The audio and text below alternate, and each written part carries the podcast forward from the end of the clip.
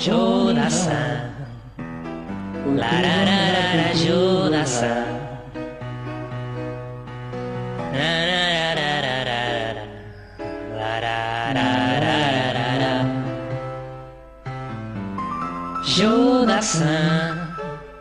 Lararara, Joda-san. Joda-san. E ao som deste êxito da música francesa que começamos mais um podcast. Hoje dedicado ao tema França, França, França. Lembra-se daquela música do, do Zé Cabra? Por acaso podia ter começado com essa. Se calhar agora vou, vou acabar com essa. Vou pesquisar aqui rapidamente e depois terminamos com essa música eh, do Zé Cabra. eh, França Remix. Eu acho que é do Zé Cabra, pelo menos parece muito o Zé Cabra. Uh, pouca gente tem aquela voz inigualável de Zé Cabra. e vou, terminar depois com esta música. Peço desculpa, mas na verdade os autores da música são os Irmãos Caxias. Pronto, agora que está reposta a verdade, vamos prosseguir com o podcast. Então, o tema de hoje é França.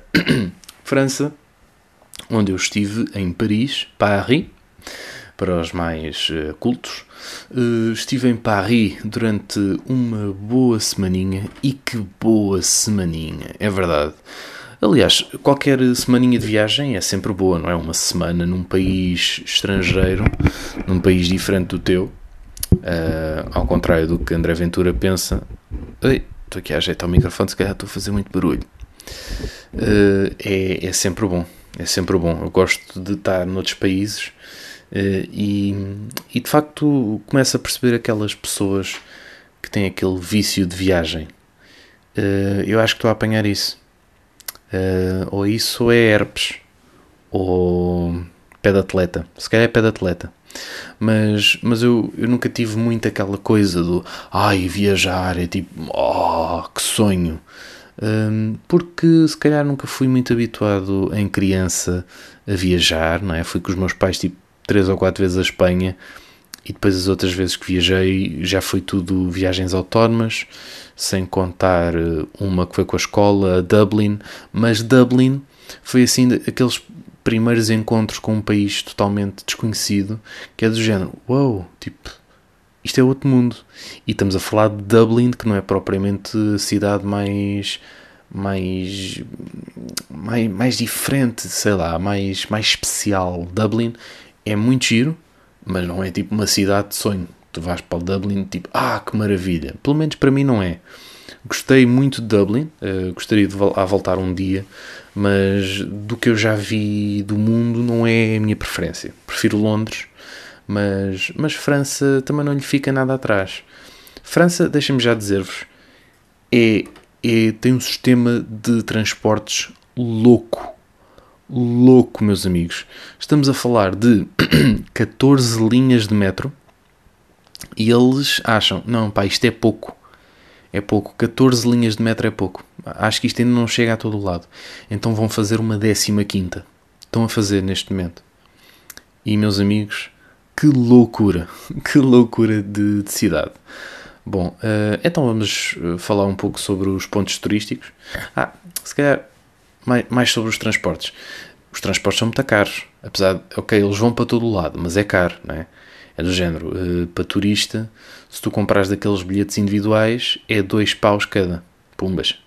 Imagina, eu passei da casa onde estava, a casa dos tios da, da minha senhora, eh, tinha que apanhar sempre no mínimo dois transportes, portanto, ir e vir, quatro bilhetes, 8 euros no mínimo por dia. E ao fim de um dia ou outro eu pensei, epá, porquê que eu não faço um passe? E então estou agora neste momento a olhar para o meu passe eh, francês eh, de Ile-de-France Mobilité, o chamado Navigo, é o nome do passe, é um passezinho azul, e, e fui, fui lá com, com o tio da minha senhora fazer o passe, porque isto é para, para pessoal que supostamente mora em França. Eu fiz aqui uma macacada. Então o que é que eu fiz? Eu fiz um, um passe como se fosse um habitante de França, ou alguém que está a estudar em França, e tive que ter uma autorização de uma espécie de um comprovativo que de facto uh, aquelas pessoas me eram alguma coisa e então tenho agora de momento um passe que, que pode ser carregado para o ano, para o, para o mês. No meu caso, eu carreguei para uma semana, gastei 22 euros e, e só usei nos últimos dois ou três dias, mas compensou ainda assim, porque eu nos primeiros dias andava lá a pé, tipo, ia até à última estação de todas. No caso, logo no primeiro dia fui ao Arco da Defesa, que é tipo na, numa das nas pontas de Paris. A partir do Arco da Defesa para, para oeste já não há grande coisa assim para ver em termos turísticos. Portanto, o ponto mais a oeste de Paris era esse, era o Arco da Defesa. E, e depois fui andando a pé, só que eu fui andando a pé, mas ia muito calmamente a tirar as minhas fotografias e tal. E entre o Arco da Defesa e os outros monumentos, os monumentos seguintes, era tipo meia hora a pé. Então eu fui do Arco da Defesa, passei ali a estátua do, as estatuetas do Moretti e não sei quê. De repente dou por mim uh, no metro, já cansado, uh, porque já tinha andado um porradão de tempo e ainda não tinha visto nada assim de significante. Eu no primeiro dia andei sozinho, porque uh, a doutora está a tirar uh, um, um curso em França. Eu acho que já disse isto no outro podcast. Ou, não, se calhar estou a confundir. Na minha cabeça, eu fiz um podcast na minha cabeça sobre esta viagem e nesse podcast eu falei disso.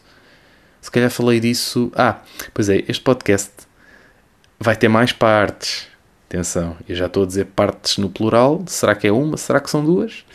Pois, uh, mas eu fiz uma um chamado pós-fácil, não é? Ou seja, o podcast acaba de, supostamente numa certa altura, mas depois vai haver uma outra parte.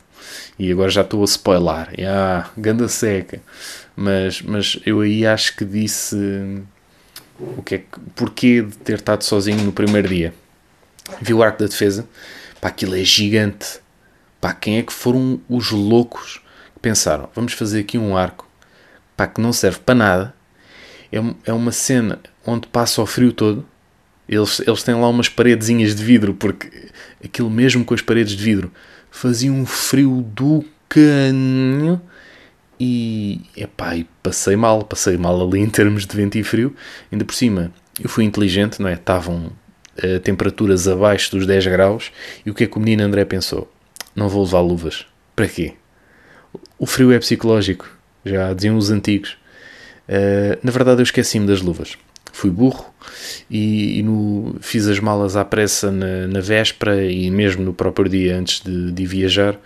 Tipo, estava há duas horas de ir apanhar o avião, ainda estava a fazer malas. Uh, e então esqueci-me das luvinhas.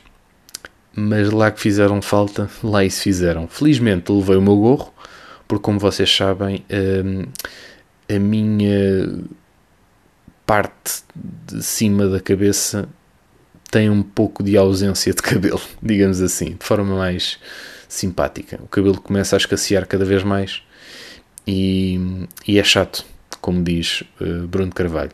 Bom, uh, no segundo dia, o primeiro dia vi, vi pouca coisa, depois fui para, para a casa dos senhores, tivemos ali a conversa e tal. No segundo dia, toca de ir uh, ao Arco do Triunfo, que lá está, é outra coisa gigantesca eh, França tem aquela coisa que é, ok, está aqui um monumento gigante e muito antigo, muito lindo, por sinal, vamos cobrar às pessoas para subir, né? porque isto, agora estar aqui a subir a monumentos lindos de, de graça, é, é o querias, é o querias, meu amigo. E tanto é que não subi ao Arco da Defesa, porque me disseram, é pá, não vale assim muito a pena. E de facto, naquele dia estava um frio horrível e um vento que, epá, se eu fosse ao topo do Arco da Defesa, muito provavelmente as minhas defesas iriam baixar muito, porque eu iria cair lá para cima, de lá de cima cá para baixo, e iria falecer. O arco do triunfo é. pá, já nem me lembro quanto é que era, nem, nem chegámos a ver, mas é do género. Hum, não sei se compensa. Isto é giro, é ver de fora. Ver de fora é que é, que é muito giro.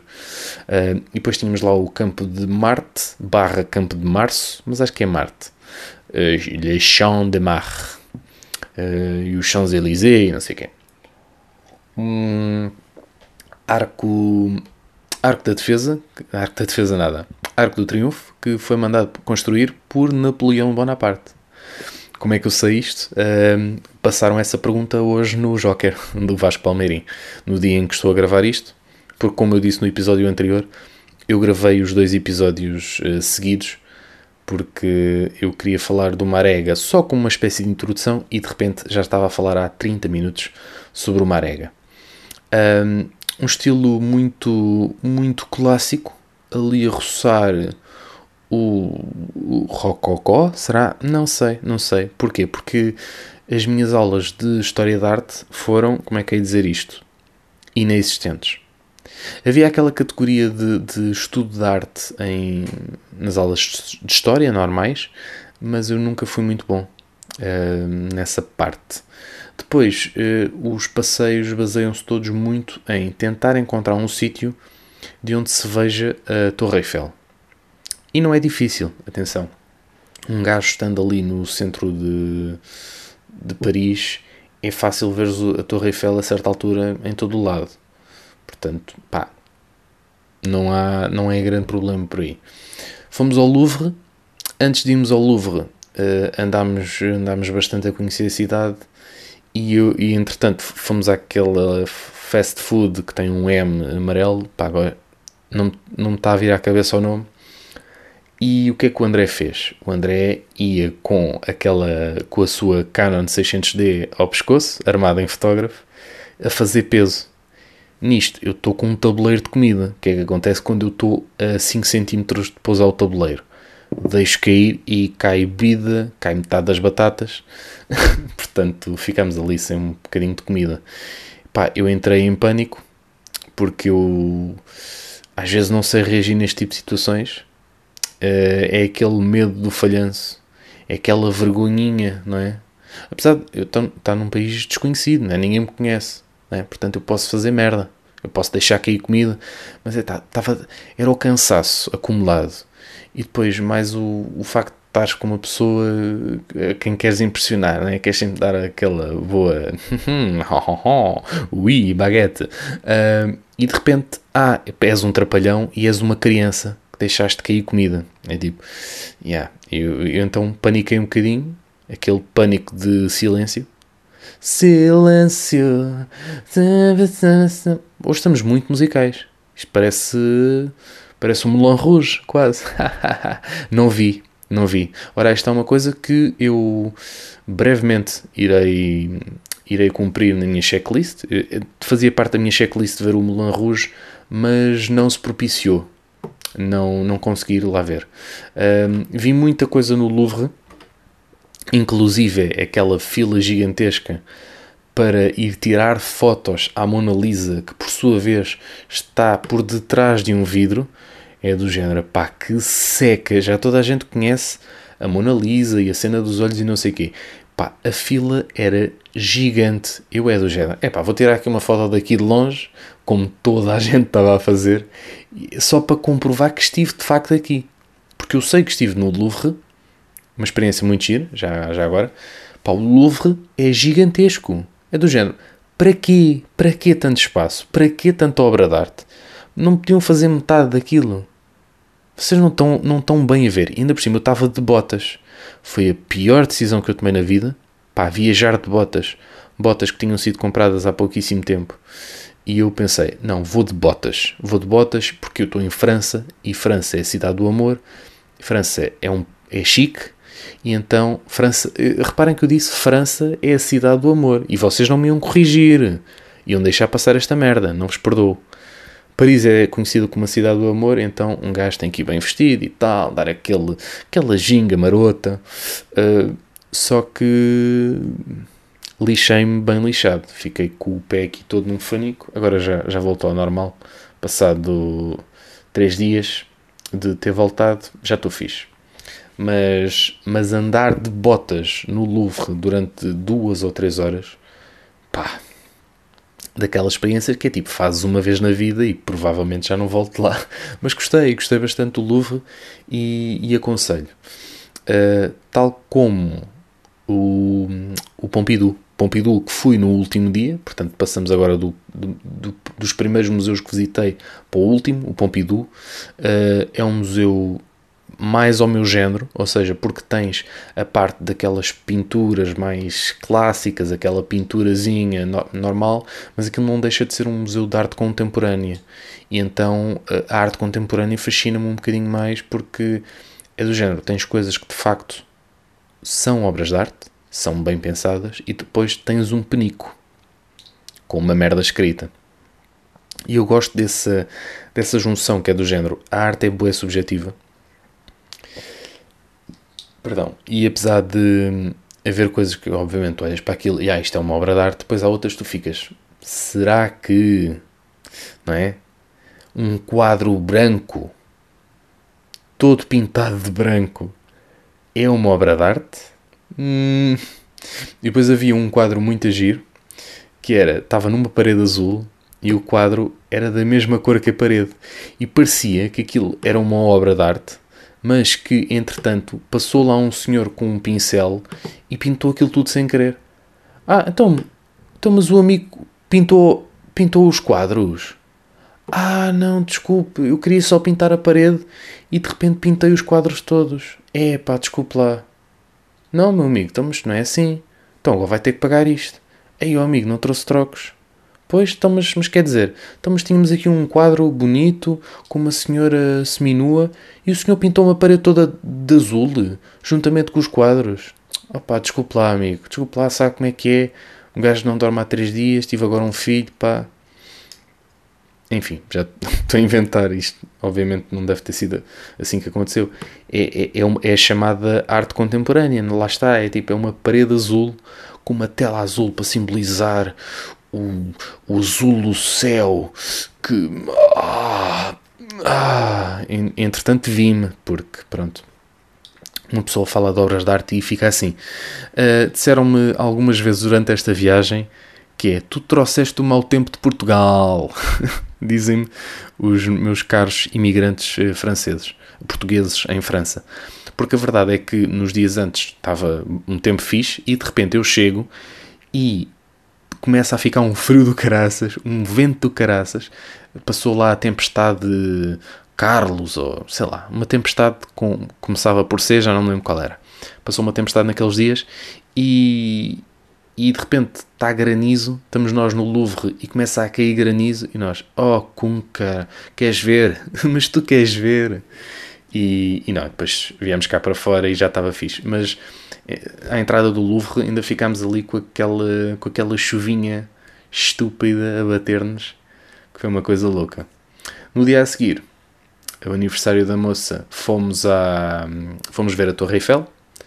Lá está outra obra de arte que icónico, lá está, é o monumento mais icónico de Paris, eh, construído para a Expo nos anos 1800 e qualquer coisa, um, que depois era para ser mandado abaixo, houve um gajo que pensou: e olha, temos isto aqui, mas pá, isto não está a render muito, vamos mandar abaixo.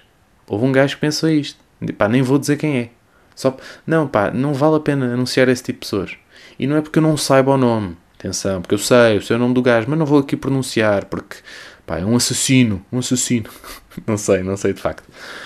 Um, a chamada Torre Eiffel é um monumento que diz que é muito giro de ver de cima, é? porque vês a cidade toda de Paris, mas que não é imprescindível.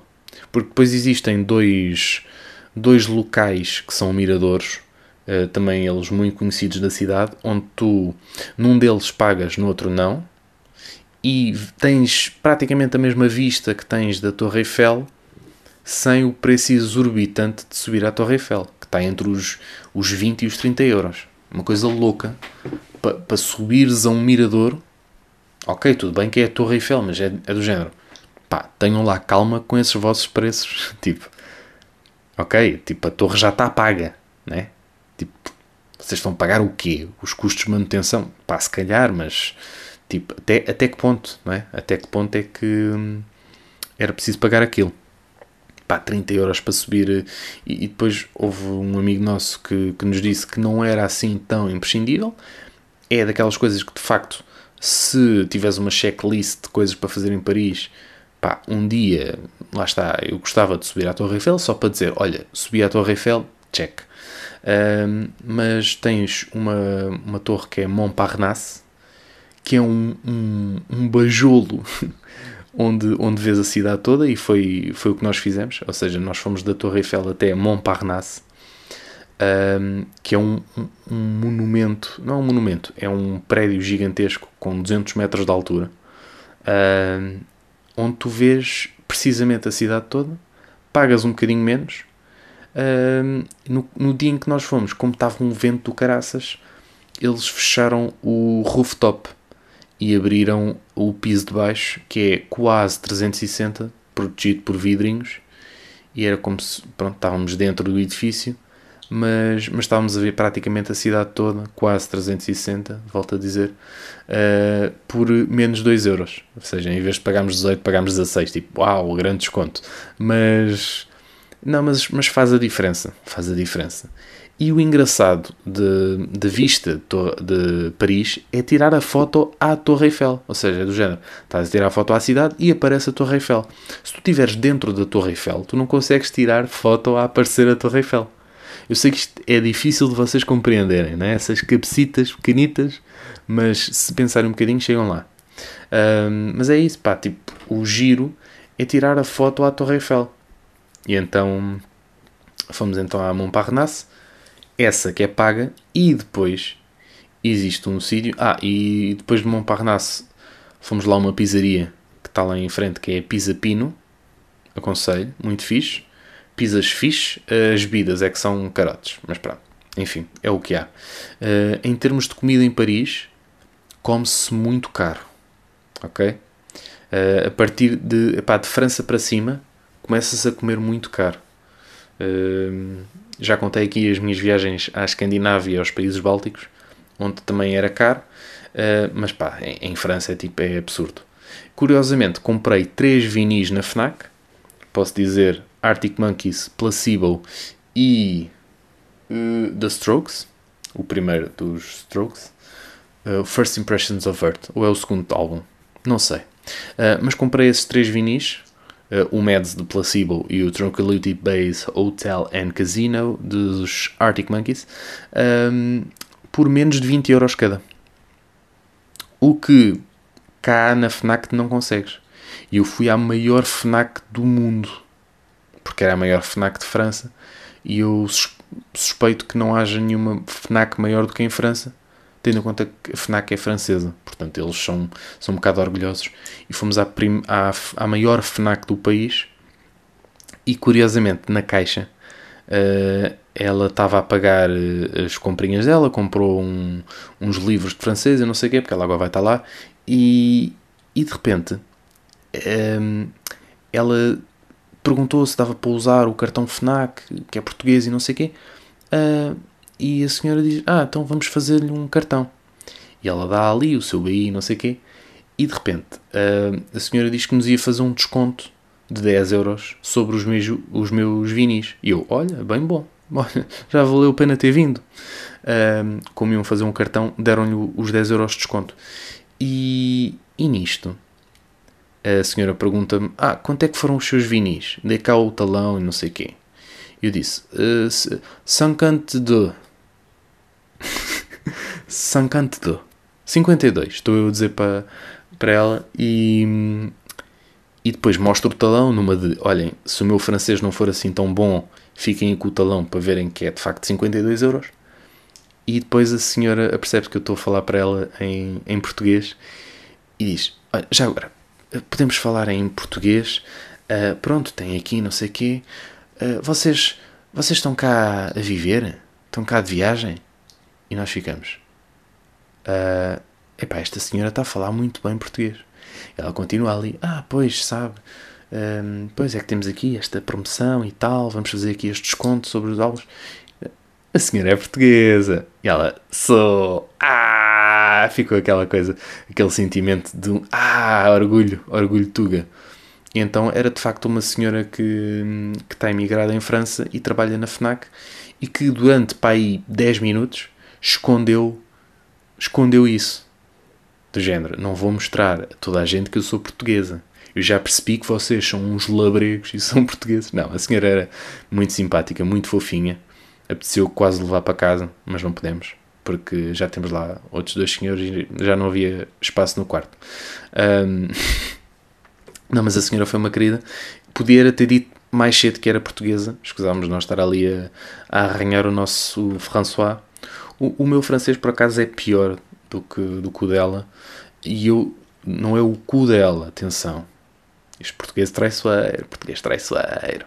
Uh, não, mas eu normalmente sou melhor em línguas, só que eu nunca gostei muito de francês. Continuo a não gostar muito de francês. Uh, agora estou a, a tentar aprender um bocadinho mais precisamente por, por estas viagens que agora se calhar vou fazer mais frequentemente. Uh, e é um país que, que é de lá voltar, certamente. Uh, mas lá está, eu nunca gostei muito do francês. Sempre achei os franceses assim um bocadinho snobs e o francês nunca foi uma língua que me puxasse muito.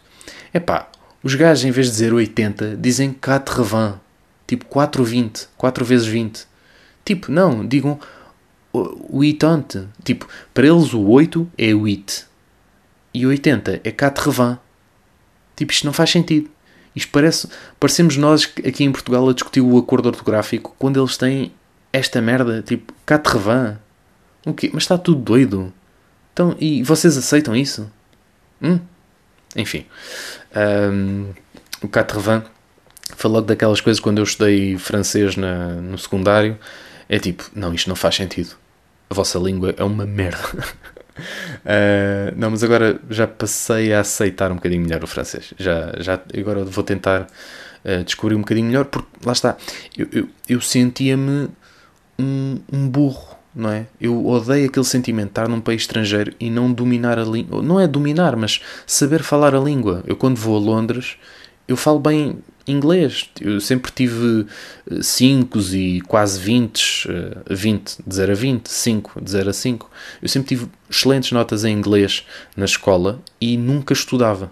Rara, foi raras as vezes em que eu estudei e houve uma vez em que estudei e tive 10 num teste. Eu tipo, nunca mais estudo para esta merda. Uh, e quando não estudava, safava-me bastante bem. Um, depois, então, Montparnasse. Um, depois de Montparnasse, fomos a Montmartre, que é o outro local de Paris onde tu consegues ver a cidade toda. E Montmartre é, é uma aldeiazinha de Paris, ou nos arredores de Paris, uh, onde tu consegues ver também a cidade toda. E aí é completamente gratuito. Completamente, excepto se vocês quiserem subir o elevador. Atenção porque aquilo fica numa zona bastante alta uh, e ah, se calhar a maior parte das vezes, a maior parte das pessoas sobe aquilo a pé, boa sorte, mas eu, lá está, como eu tinha o passe, a cena fixe do passe é que dá para tudo, dá para metro, autocarro, pá, 22 euros e andava ali que nem um lorde. E esse ascensor era para aí 3 euros, talvez. E eu tipo, não, está pago. E então subimos no ascensorzinho e de facto a vista é, pá, é lindíssima. Uh, dá para ver, uh, por acaso, de Montmartre não dá bem para ver isso, mas de Montparnasse, que é aquela dos 200 metros de altura, dá para ver as linhas todas direitas das ruas. Foi uma coisa que eu também vi no avião quando estava a chegar e que me fascinou logo. Tipo, os gajos têm as ruas super direitinhas e, depois, e, e são largas, não, é? não há ali falta de espaço gosto muito da, da gestão de, de espaço deles. Uh, e não sei se já falei, gosto imenso, quero fazer amor com o sistema de transportes deles. Apesar de que às vezes um gajo demora um bocado de tempo a chegar a um certo sítio, mas tem transportes para ir dois em dois minutos para todo o lado. Vais para qualquer lado de Paris de transportes e. Epá, e estão sempre a passar e há para todo lado, tipo, maravilha. Pá, depois chegas a Portugal, é tipo, na zona onde eu moro tens tipo um autocarro de meia e meia hora e a, certa, a certas horas só tens de hora a hora. E eu não, não moro assim tão longe de Lisboa. Moro tipo a menos de 20 km de Lisboa. E isto em Paris é, é estar dentro de Paris. Ou seja, 20 km em Paris ainda estás na cidade. Um, enfim, atraso de vida. E é por isso que eu, eu agora fico mais com aquela vontade de estar uh, no exterior. Não é que eu não gosto do meu país, mas eu odeio é as pessoas que gerem o nosso país uh, de forma a torná-lo uma coisa completamente do tempo da outra senhora. Não é? Não evoluímos muito. E depois, lá está a mítica viagem, o mítico passeio à Disney. Portanto, são os três grandes destaques: Louvre, Pompidou e Disney. Pois é, nunca tinha ido à Disney. Uh, fui uma vez e, pá, e é uma experiência incrível. Uh, tu entra, mal entras, começas logo ali a ver aquelas cores daquela entrada. Epá, é uma coisa, uma coisa linda. Parece que estás, dentro de um filme, mas ao mesmo tempo não estás e é bem real. Depois tens logo o, o Rato Micas à frente. Uh, nós demorámos para aí 5 ou 10 minutos quase à espera que uma mãe e três putos tirassem a porcaria da foto e tipo, saiam daí, cara, tipo, saiam. Porque é que já estão aí há 10 minutos a tirar a porcaria da foto? Tipo, já chega, há mais coisas para ver. Tipo, isto é a entrada. Vão ver coisas, pá. Nós só queríamos tirar uma fotozinha com o Rato Micas. Uh, eu gosto de dizer Rato Micas em vez de Mickey, mas eu sei que é Mickey o nome. Uh, depois, a entrada e tal, há logo aquela parada do, da Disney aí às 10 da manhã ou às 11 ou meio-dia, já nem sei a que horas é que foi. Uh, parada dedicada este ano ao Frozen. Pá, ok? Ainda não vi o Frozen 2, portanto, no spoiler. Um, epá, é muito giro veres. Pá, há sempre aquela emoção de, de uma pessoa que, que, vê de facto aqueles filmes, como é o nosso caso, mas aquilo é claramente mais inspirado para as crianças, né?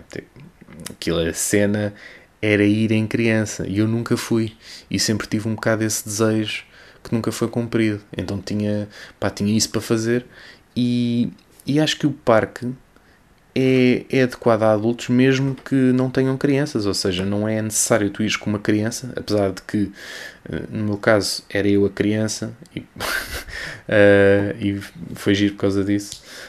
Um, mas, mas é um parque que é acessível a toda a gente. Depois, pá, pontos negativos. Havia duas atrações que estavam fechadas. Uh, para ela era o Curious Labyrinth da Alice, o, labirinto da curiosidade da Alice, do, do País das Maravilhas, estava fechado. É um dos pontos mais icónicos da Disneyland e estava fechado por alguma razão. E, e, não estava sempre. Foi tipo, nós por acaso apanhámos um dia em que aquilo estava fechado. É tipo, what the fuck, meu? E o outro que a mim me fez mais pena foi o, o, o espaço do Buzz do Toy Story. Estava fechado, mas tipo, do género, estava em obras completamente destruído. Tipo, nem sei se vão voltar a fazer aquilo dedicado ao Buzz, mas fiquei, fiquei triste, fiquei tristinho aí, já, yeah, confesso. Porque, pá, Toy Story é a minha cena e de repente o espaço do Buzz estava fechado. E eu sempre curti bué do Buzz. Mas pronto. Uh, fomos lá então àquele túnelzinho uh, do, dos, dos gajos do mundo, do, aquela música.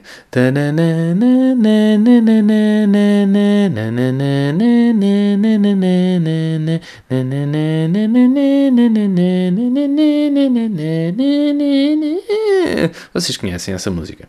Uh, uma música que tipicamente aquela música é para criança e, e é com, com pedaços de pessoas de, de todo o mundo havia lá um bem-vindo em português e um adeus, uh, que fica sempre aquele orgulho tuga, yeah, Portugal! Uh, e havia em vários, em vários países, mas não havia bonecos de Portugal. Pelo menos não havia lá nenhum senhor com bigode, nem nenhuma senhora com bigode. Portanto, triste. Ponto giro também sobre Disneyland. Foi criada no melhor ano de sempre, que é 1992 está estudado pela ciência, foi o ano em que eu nasci, portanto, melhor ano de sempre. Uh, mais coisas giras. Uh, eu, eu queria muito andar num, naquelas montanhas russas e não sei o quê, mas a menina é muito sensível e, e, pronto, e não, não gosta dessas coisas, é legítimo. Andámos na, naquelas chaleiras, naqueles chás aqueles bolos vá da Alice, aqueles que andam à roda e não sei o quê, muito giro, muito giro. Andámos também no Dumbo, que supostamente é para crianças, mas nós estamos a cagar. Está pago, andamos, desde que, pronto, uma pessoa caiba, é para andar. O, o- se calhar a cena mais fraquinha que nós vimos foi o do Piratas das Caraíbas. Estávamos tipo com boas expectativas, de "Ih, isto vai ser bué da fixe, não sei o quê. E depois entramos e é tipo, yeah, são túneis bué escuros que depois levam tipo num, num barquinho e tipo, "Hum, ok, isto não é assustador, mas depois também não se vê nada. Tipo, metam uma luzinha aqui. Uh, comidas, tudo caro, tudo caro. Éramos inicialmente para ir uh, ver a Cinderela, mas a Cinderela, como é que eu ia dizer? Os- o, o, o menu era 70 euros da Cinderela para uma pessoa. Já para duas pessoas era caro, atenção, mas 70 euros por pessoa? Hum, não me parece. 70 euros foi o preço do bilhete, que já, não, já de si não é barato. Ahm, mas, mas, já, tipo, não. Tinham um barquinho supostamente a vapor muito giro, mas eu espero que não seja a vapor, porque eh, isso são barcos que usam carvão e o carvão não é sustentável. Portanto, vamos lá ver, senhores da Disney, eu espero que não seja a carvão, senão eu vou aí e arranco-vos os olhos à dentada. Não arranco, não arranco. Uh, fomos comer ao, ao restaurante do Timão em Pumba, muito giro também. Decoração top, top, top. Uh, não gosto dessa expressão, mas, mas pronto, agora decidi usar, não sei porquê. Tinham lá um barquito muito giro, que a gente também andou. Ah, não, acabei de dizer. Reparem como a minha memória é uma merda. E depois vimos aquela típica parada às 7 da tarde, onde aparecem todas as figuras da Disney. Um, e é pá, muito, muito giro também. E aquela no final, aquele video mapping projetado na- no castelo da Disney, pá, lindo, lindo, lindo, lindo. Lá está, mas é daquelas coisas que fazes uma vez e se calhar fazes uma segunda, porque a Disney tem dois parques e é, é quase impossível tu veres os dois parques Aliás, é impossível ver os dois parques num só dia. Portanto, tem- se quiseres ver os dois, compras um bilhete para veres o parque 1 num dia e depois compras o outro, onde tens que comprar sempre, obrigatoriamente, o bilhete para o parque eh, main, o main park, o parque 1, eh, e depois o Walt Disney Studios, que é o parque 2. E esse, daqui a uns tempos, gostaria imenso de, de visitar. Pá, porque a minha cena também não é só a bonecada da Disney, eu gosto de outras coisas, atenção. E isso cheira-me que, que só é possível ver no outro parque. Portanto, é pá, Paris é a visitar. É visitar, mas, mas antes de irem, assaltem um banco. E agora, vamos a um momento muito especial neste podcast, que é um momento em que eu me calo e entra um genérico, ou um separador, neste caso. Ora, cá estamos na segunda parte deste podcast. Ah, que lindo genérico que ouvimos agora. Eu não ouvi, porque isto é tudo editado. Um, porque é que eu estou a gravar isto em duas partes? Coisa que nunca acontece neste podcast, que é, é tudo assim à babuja, tudo de seguida. Bom, acontece que eu estou a relatar-vos uma bonita história no, no preciso momento em que ela culminou, não é? Um, e culminou, já vão saber como. Ora bem, então, o voo eh, de Paris-Charles de Gaulle para eh, Lisbonera estava previsto ser inicialmente às 21. Mandam uma mensagem dois dias antes a dizer: "Ah, Pois isto houve aqui um problema de maneiras que vai atrasar 40 minutos. Ah, mas qual é o problema? Não, não, não queremos dizer. É uma cena nossa, pessoal. Eu, eu gosto destas, de- destas coisas dos transportes, não é? Quando atrasam, dizem houve um problema. Mas qual? Um problema. Também não interessa agora estarmos a entrar em detalhes. Não, não, minha senhora, interessa. Eu digo senhora porque é uma aplicação, né? As informações vinham numa aplicação, portanto, é a aplicação, é uma senhora.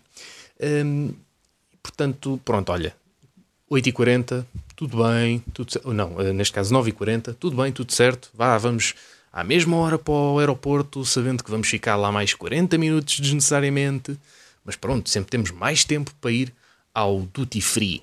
Neste caso, não aconteceu. Fui tipo a uma lojinha comprar uns macarrons para levar uh, de recuerdo uh, e de maneiras que, pronto, não aproveitei assim tanto o duty free. Foram só 40 minutos a mais de boa disposição e a comer uh, snacks.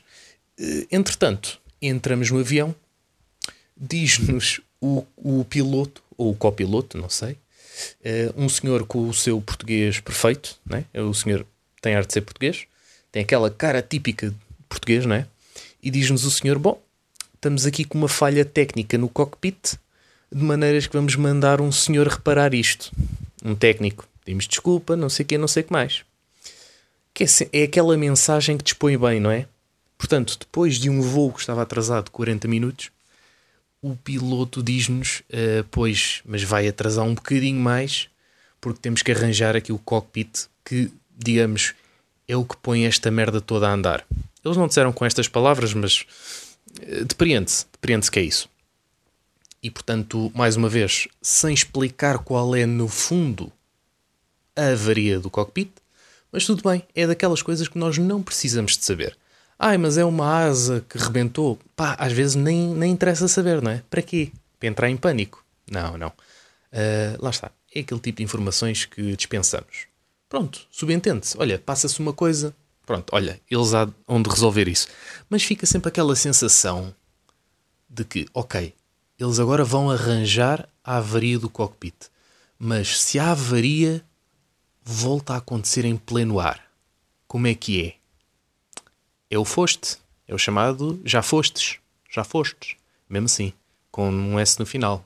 Que não faz lá falta. Um, e portanto fica sempre aquele, aquela cagufazinha. Eu não tenho medo de andar de avião, mas quando me dizem que há uma avaria no cockpit, eu fico, hum, olha, se calhar está a aparecer ali um bocadinho, não é? De, de, daquela borrazinha, mas, mas não, por acaso não. Pronto, pá, a minha ideia com os aviões é: se tiver que cair, cai. E nós não podemos fazer nada quanto a isso. Pronto, foi uma vida muito gira. Até à próxima.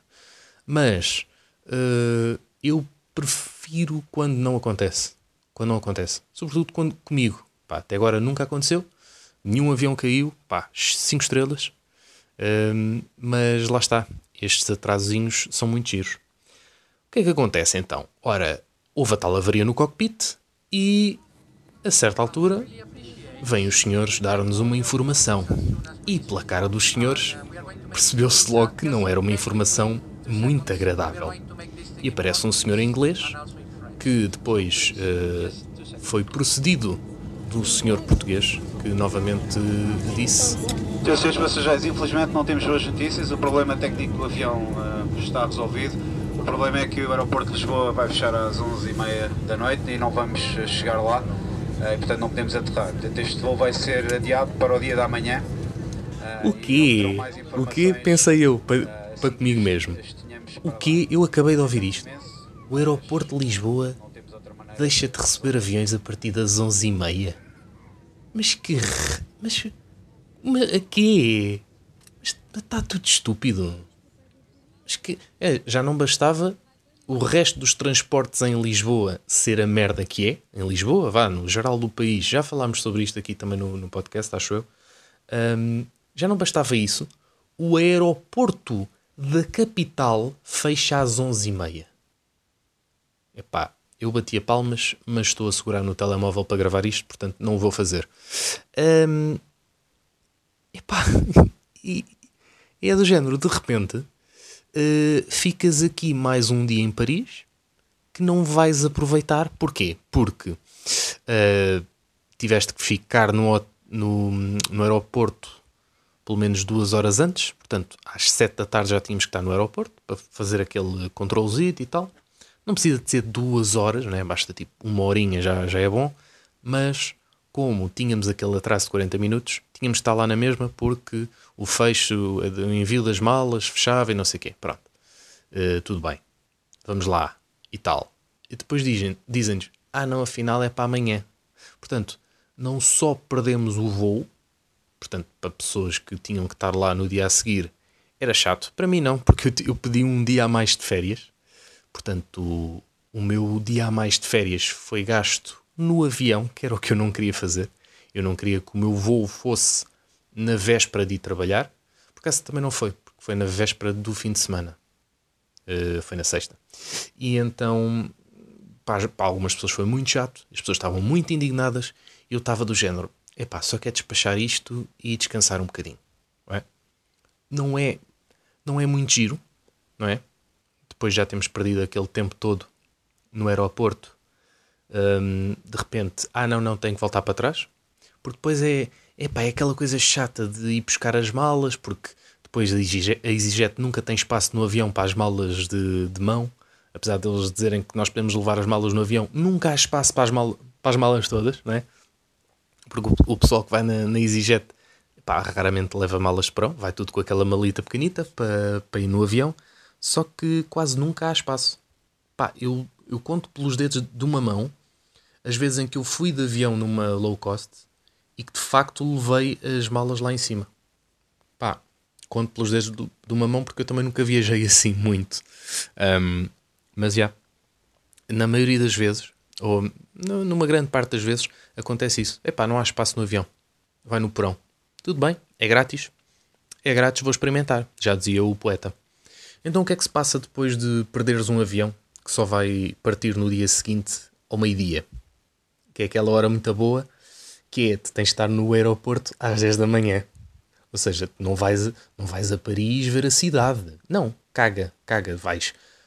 Pá, comes no, no, no hotel e é se queres. Comes qualquer coisinha e depois apanhas o shuttle. Por acaso mandaram-nos para um hotel aqui perto do, do aeroporto, mas é um bocado triste. Não é? Uma pessoa vem acompanhado com a sua senhora uh, e de repente uh, a, sua senhora fica em França porque, pronto, estuda em França agora, deu-lhe para isso. Uh, não que vocês tenham que saber, mas pronto, agora já sabem. Um, e então eu vim para um hotel pá, com um ar muito tamanhoso, sozinho. Um, mas pronto, é grátis, uma pessoa não se pode queixar, não é? 5 estrelas. Um, parte gira. Era um voo com portugueses, portanto, obviamente, obviamente que houve merda, obviamente que houve gritaria e confusão. Porquê? Houve dois senhores que eu não vou mencionar o tom da pele para não, para não me acusarem de racismo, mas que eu tive a, a uma unhinha, a uma unha eu ia dizer unhinha, mas unhinha não se percebe. É uma unha de começar a conversa do, do racismo, porque partiu-se ali para uma certa ofensa quase roçava ali, mas não roçou. Felizmente, felizmente para todos. Um, eu mantive-me sempre à parte da discussão. Eu, eu gosto de uma boa discussão, atenção. Não, pá, não achem que eu sou aqui o, o Dalai Lama ou o que é. Não, eu gosto de uma boa discussão. Se é para haver uh, zaragata, eu estou lá metido. Neste caso, como eu amanhã não tenho nada que, que me prenda a Lisboa ou a Almada, eu estou na boa. Pronto, ok, ok, hum, que é isto? Ok, brasileiro, ok. Um, tudo bem, pá, fico mais um dia em Paris, ganda merda, porque se fosse para estar mais um dia em Paris, tinha uma cama muito melhor onde dormir, pá, mas tudo bem. Agora, o que é que acontece? Acontece aquele típico sair, depois as pessoas vão buscar a mala, não sabem bem onde. Uh, as informações que vamos recebendo é através da app da EasyJet e de uma senhora uh, que está lá no aeroporto e fala em francês e com uma voz normal, ou seja, não tem nenhum megafone para projetar a voz. Imagina o que é que é ali centenas de pessoas à volta da mulher e tu ali tentas ouvir uma língua que percebes mais ou menos, que é o francês. Eu não sou expert em francês, percebo francês, falar muito, muito pouco, um, mas, mas fica mais complicado de ouvir quando estás a quilómetros, não é quilómetros de distância, mas tens tipo centenas de pessoas à frente e depois qualquer burburinho abafa logo o som, né? 100 pessoas a fazer um burburinho, por mínimo que seja, por muito que achem que estão a fazer pouco barulho, estão a fazer imenso barulho. Um, e depois as senhoras não estavam bem preparadas para aquela enchente de tugas e de repente mandam-nos para uma fila para voltarmos a, a remarcar o voo e não sei o quê, e a dizerem-nos onde é que nós íamos ficar e as informações todas, darem-nos um papelinho para nós depois fazermos a reclamaçãozita e tal. Só nessa fila essa fila foi uh, refeita para umas 4 ou 5 vezes. Eu era um dos supostos primeiros da fila, um dos primeiros 30 talvez. Quando eu dou por mim, está uma senhora a abrir uma fitinha atrás de mim e vem a enchente, a enchente de tugas a entrar por ali dentro. E de repente as pessoas que supostamente estavam na frente da fila ficaram no fim da fila. Eu estava mais ou menos a meio, mais ou menos. Uh, portanto, pá, yeah, podia ser pior. é o lema de vida, podia ser pior. Um, como ia sozinho, pá, uma pessoa também, depois às tantas, uh, esgueira-se mais, mais facilmente. E havia dois senhores, os tais dois senhores que armaram confusão nessa fila. Qual foi a confusão? Eles uh, atravessaram uh, a certa altura uma das fitas que soltou-se milagrosamente, porque as fitas nos aeroportos às vezes são assim. Está ali uma fita, tu encostas, está a fita e ela, oi, soltou-se. E de repente ele já tinha passado à frente de pá, umas 15 pessoas. E há um gajo que estava à frente dele que diz: Não, não, o senhor estava ali atrás. E o gajo começa a dizer: Ah, não, não, não, não sei o quê. Armar assim chico esperto. Ele e outro amigo, que estão os dois muito caladinhos, um com uma grande cartola e outro muito alto, que devia ser o capanga. Um tinha ar de chulo e o outro tinha ar de capanga, capaz de matar alguém.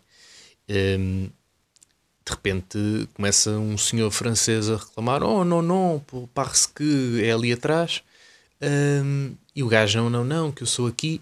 O que é que o gajo faz? O senhor da cartola, ele fica à espera que a, a fila dê a volta toda até chegar ao senhor onde ele estava atrás. Ou seja, o senhor da cartola estupidamente arranjou ali uma confusão. Quer dizer, não foi ele que arranjou a confusão. Na verdade, ele soltou, soltou a fita, mas depois não quis passar para trás da fita. Havia várias pessoas a mandá-lo para trás da fita. Eu estava uh, ligeiramente à frente desses senhores. Uh, não vi a cena acontecer, mas vi, vi a cena de tentarem pô-lo do lado certo da fita. E ele, não, não, eu fico aqui. Eu fico aqui. Então ele esperou que as pessoas dessem a volta para depois entrar na fila no sítio onde estavam. Portanto, acabou por não acontecer nada. Quando vimos para o hotel, ele faz exatamente a mesma coisa. Ele vai para, para a frente, ou seja, como é que eu ia te explicar isto? Está a recepção ali, né? ali à frente, e está uma fila que vai de, desde a recepção até à porta. Tudo cheio de gente. E ele dá a volta pela esquerda, ele e o seu amigo dão. Ou seja, um vai pela direita, outro vai pela esquerda. Uh, e a certa altura, o senhor da cartola começa a meter-se à frente de um casal de portugueses, que eu já os tinha ouvido falar português, um, e a gaja, a senhora, vá, peço desculpa, a senhora uh, começa a refilar com o homem. Pá, eu tenho o, o orgulho, não é orgulho, como é que eu ia dizer? Ainda bem que aquele casal não era eu e a minha namorada, porque ela era bem capaz de refilar com aquele senhor. Epá, e aquele senhor tinha um ar de mafioso. Não é que eu tenha medo do senhor, atenção, eu acho que nós devemos refilar, mas que o senhor tinha um ar de mafioso, lá isso tinha, porque aquela cartola, pá, ninguém anda com aquela cartola. Ninguém, pá, ninguém, ninguém anda com aquela cartola. Uh, uma cartola azul, ele todo vinha de azul, fatinho azul, parecia o Gocha, só que num tom de pele mais escuro. Um, e o outro senhor vinha, vinha normal, era só um senhor muito alto, que, enfim, quando ele passava à frente de pessoas, as pessoas apercebiam-se, porque ele é de facto muito alto. E o outro senhor dava muito nas vistas porque vinha todo azul. É esta a história. Obviamente que os portugueses, pá, quando é Parma a Zaragata, então é, é tudo, é tudo. Epá, eu só queria deitar-me. Eu só queria deitar-me e saber se amanhã tenho pequeno almoço incluído. E já sei que a informação é positiva, portanto vamos começar bem o dia, ainda em França, infelizmente. Eu não tenho mais roupa para mudar. Quer dizer, tenho ali umas, umas, umas, umas cuecas, posso mudar as cuecas. Pronto, já, já é fixe em termos de higiene. Mas a t-shirt é a mesma, meus queridos. Portanto, vão levar com o meu suor a sovaquito.